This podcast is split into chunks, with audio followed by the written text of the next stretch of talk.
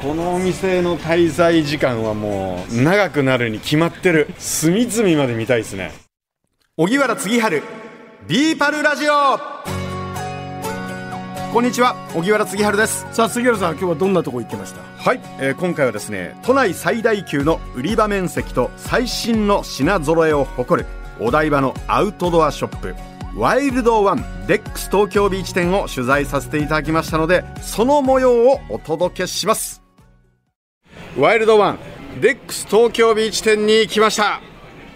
こちらで最新ギアから気になる商品をチェックしていきたいと思います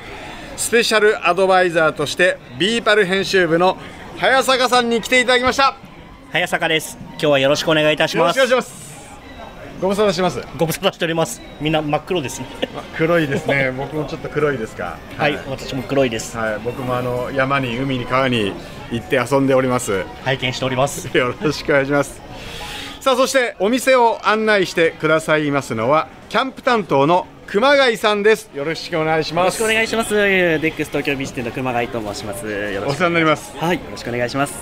熊谷さん、はい私もいろんなアウトドアショップはい。知ってますけどここめちゃくちゃ広いっすねそうですね。ここの関東圏ではかなり大きな店舗になっております。国内最大級って言ったらダメですか国内ではちょっとないですね。ワイルドワンでもかこれ以上に大きな店舗ございますので、ああのワイルドワンさんの一番大きな店舗はどこにあるんですか、えっ、と多摩の方にございます。へえはずかさん知ってますはい行ったことはありますねあの成績のそうですはい、はい、でかいお2階建てでフロア面積1階も2階もすごい何倍ぐらいですか2倍こちらの1.5倍から2倍ぐらいんあるというふうに聞いております。はい。はい、ワイルドワンさんあの国道沿いとかによくお見かけしますよねそうですね。 へえ今日いろいろ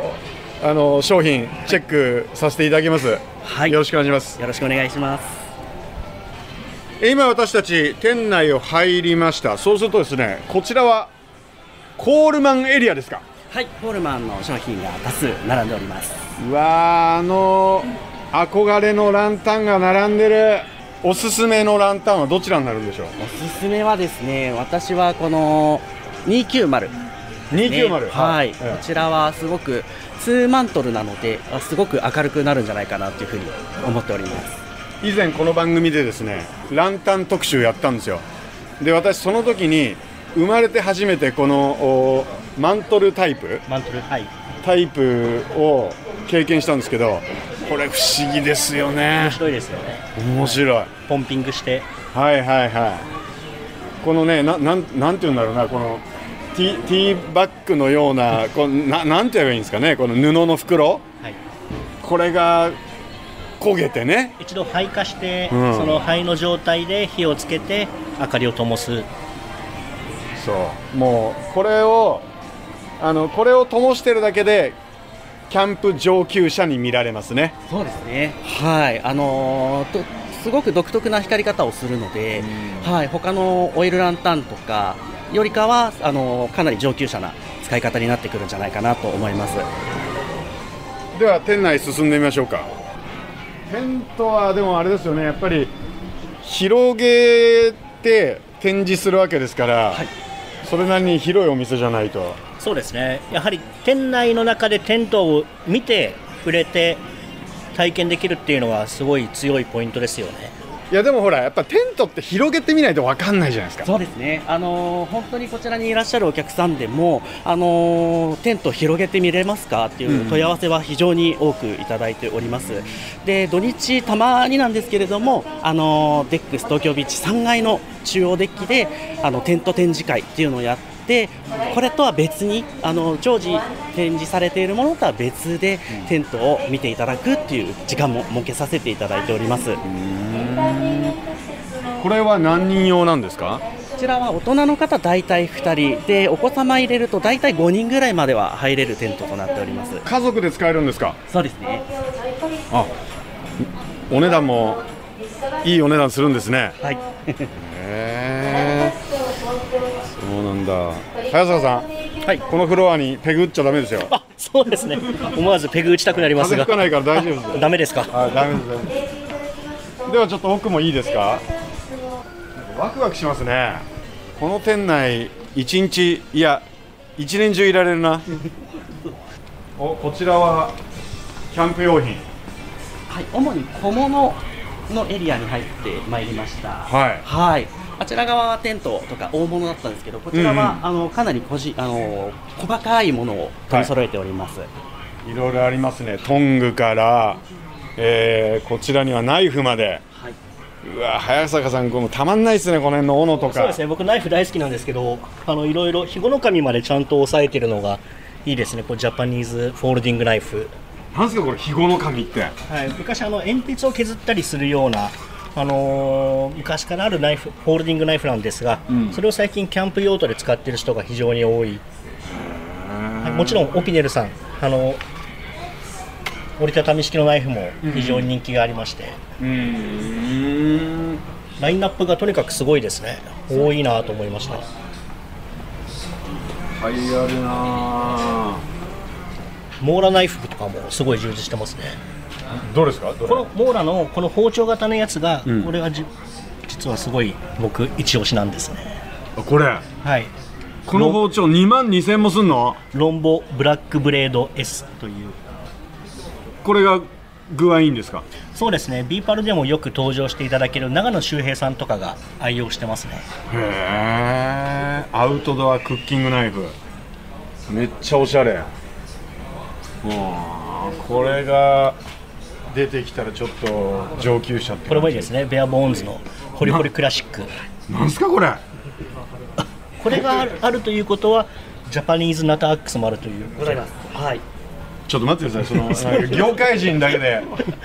あの話すのやめてもらえませんちょっと盛り上がっちゃいますこれなんですかポリホリクラシックっていうナイフはこれガーデンツールですねベアボーンズのラインナップの中で薪をなんかするこれはあのー植栽収穫などそういったガーデニング畑仕事とかで使うようなアイテムなんですが、まあベアボーンズの商品は売れてますよねそうですね。あのーランタンもそうなんですけれども、こういった刃物に関してもすごく人気の高いブランドになっております。うんあのここういうのを買う時って免許必要なんですか大丈夫ですいらないであすいらないんですはあのだってあ一番あっちの奥のやつジャはパニーズナタアックス、はい、編集長持ってますえ何編集長持ってるジャパニーズナタアックス最初出た時むちゃくちゃ売れてなかなか入手困難だったんですけど最近もうあるんですねそうですね。はい。でもあれですね値段はあーおよそ5000円と手頃ですねあのベアボーンズ結構お手頃価格でお財布に優しいうんうわー確かにあのジャパニーズナタアックス かっこいいかっこいいなーなぜか男の子だからですかねナイフコーナー見ちゃいますね離れられなくなるとそうでしょこれむちゃくちゃ売れてますうなんすかこれオピネルのあの売れてますよねそうですね。そちらのセットもかなりあの好評をいただいております。オピネルのナイフセットノマドクッキングキットこれケースと、えーナイフはいがセットになったもので、なるほどこれあれですかじゃあ、あのーキャンプ場で広げるとおオピネル使ってるんですねみたいな感じになるんですかそうですねオピネル派かモーラナイフ派かもしくなるほはどそれ以外かえー、早坂さんは僕は、えー全部使ってます熊谷さんは私はオピネルを使っております。私は両方持ってみたいですねなるほどわこの辺りのランタンも見たことあるランタンは好みが分かれますよね、はい LED 派か、えーケロシンか、えーろうそくか、えーもちろんあのキャンドルランタンまあ最新のは LED ですもんねベアボーン先ほどもお話ししたやつは LED でルックスが、あのーレイルロードランタンといいまして、えあのーヨーロッパの古い、えー電車の駅とかにあったようなあだからレイルロードそうでですねこれレイルロードですよレイルロはーいド、。人気ですよねそうですね。一時も本当にあのものがなくなりまして、こちらが入ってきてやっとあの流通がされている感じになってます。このレイルロードタイプは LED なんですか LED です俺でもなんかこうなんか明かり光り方が温かいというか懐かしい感じしますよねですねこれもベアボーンズばっかりですけどビーコンですよねはいビーコンラはイいこれも人気ですねなんですかこれも LED でテントとかにこうやってつけるまあルックスがやっぱいいということで人気が高いですね、やっぱりあれなんですねランタンもこうデザイン性とか皆さんこだわりを持って買うんですね結構ビーパルの出演者の先輩たちですか、は、えーこういうのオイルランタンを使う人が多いです、やっぱ LED だとちょっと明るすぎるで焚き火の日と、えーオイルランタンがちょうどいいっていう人は多いですこれからあのーこれからほらあのー秋さらには冬へっていう時に僕あのーその自宅の、えー食卓の上にもなんかランタン置いてみたいなと思ってるんですよそうですねレイルロードランタンがすごくいいんじゃないかなと思いますあこういうクラシカルな感じがいいですか、私も今実際あの食卓にはあの LED のウォーム食あったかい暖色系の,、あの LED ランタンを置いて食事をする時もたまにありますへーあのちょっと家族が先に寝て、えーお父さんちょっと一杯飲みたいなっていう時にやっぱりちょっと電気つけづらい時あるじゃないですかあそういう時にランタンがいいですよねこう亀山もあるんですねございますこれもはいお家使いでオイルランタンなんですけど、あのフェアハンドの国産モデルうんどどれだよこっちの黒い方ですねこのフェアなんちゃらってこのはれ聞いドイたことあツるドイツですねはいでこっちがこれ亀山ですかはい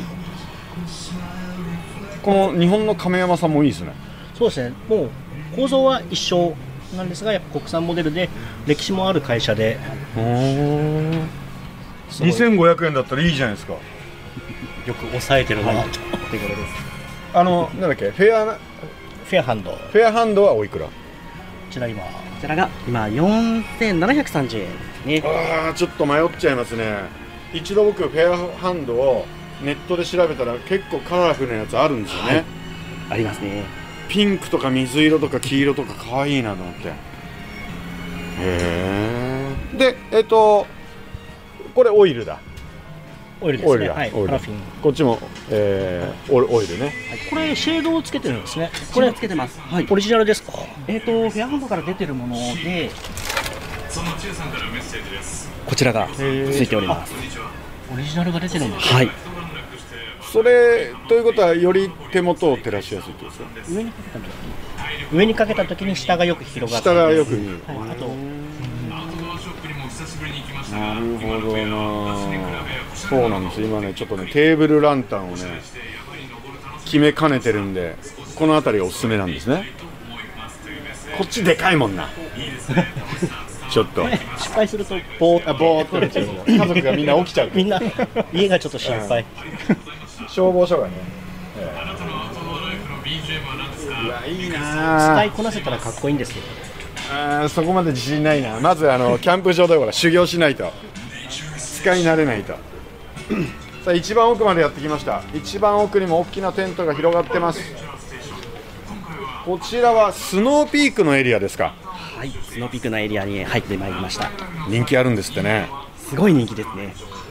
そして一回ハマるとどんどんどんどんスノーピークで皆さん買い足しをされていく方が多いです早坂さん、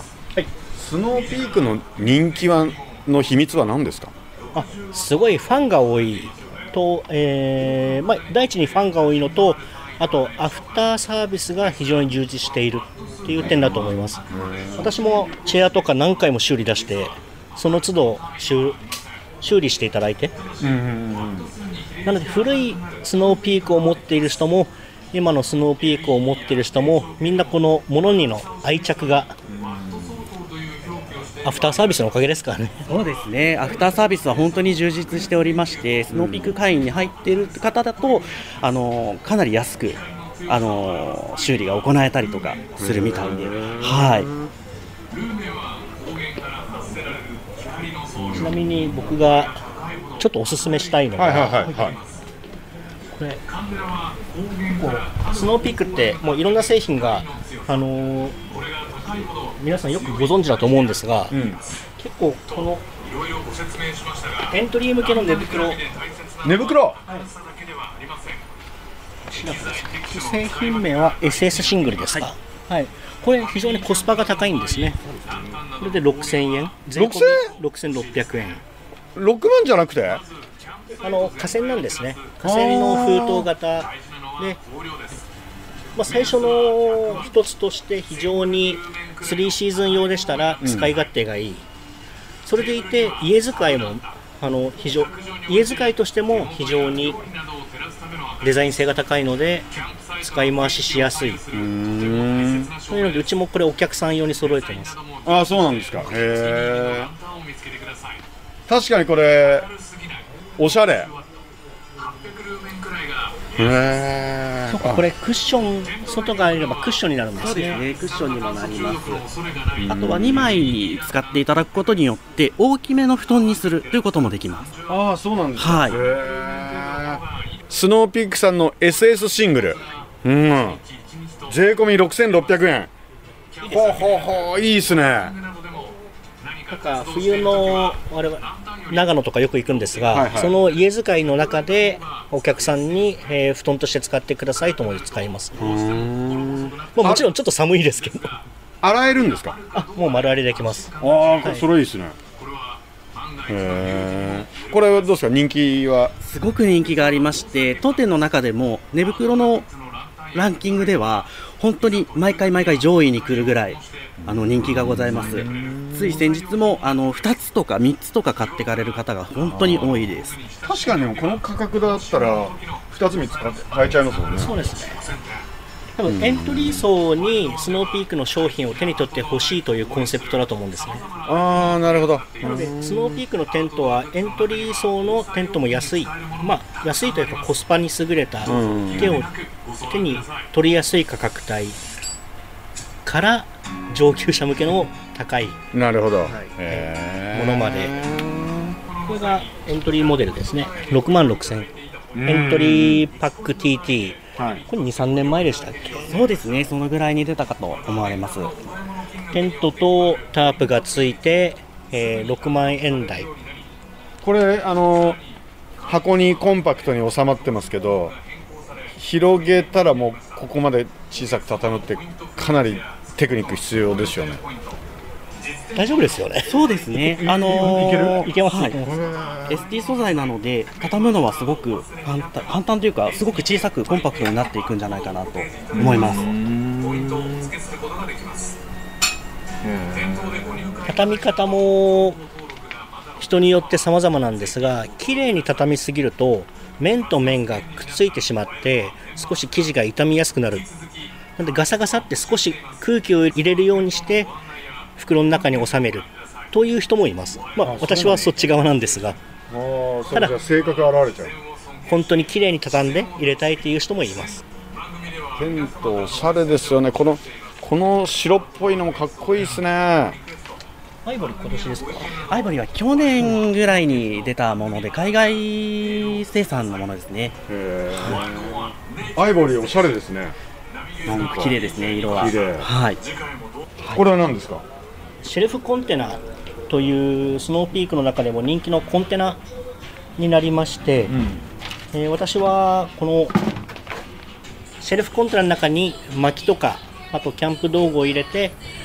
えー車の中にスタッキングできる、でキャンプ場に着いたら開いて使うことができるということは今これ開いてる状態ですねこれは閉じてる状態です開くっていうのはどういうことですかちょうどあちらに入り口の方に開いた状態がありましたダブルみたいな形になるあこれが開いた状態あなるほどなので薪が取りやすくなったりあーはははははへえうまくできてるもんですねあそれで重ねることもできるんだこういうふうにそうですね。なのでここら辺に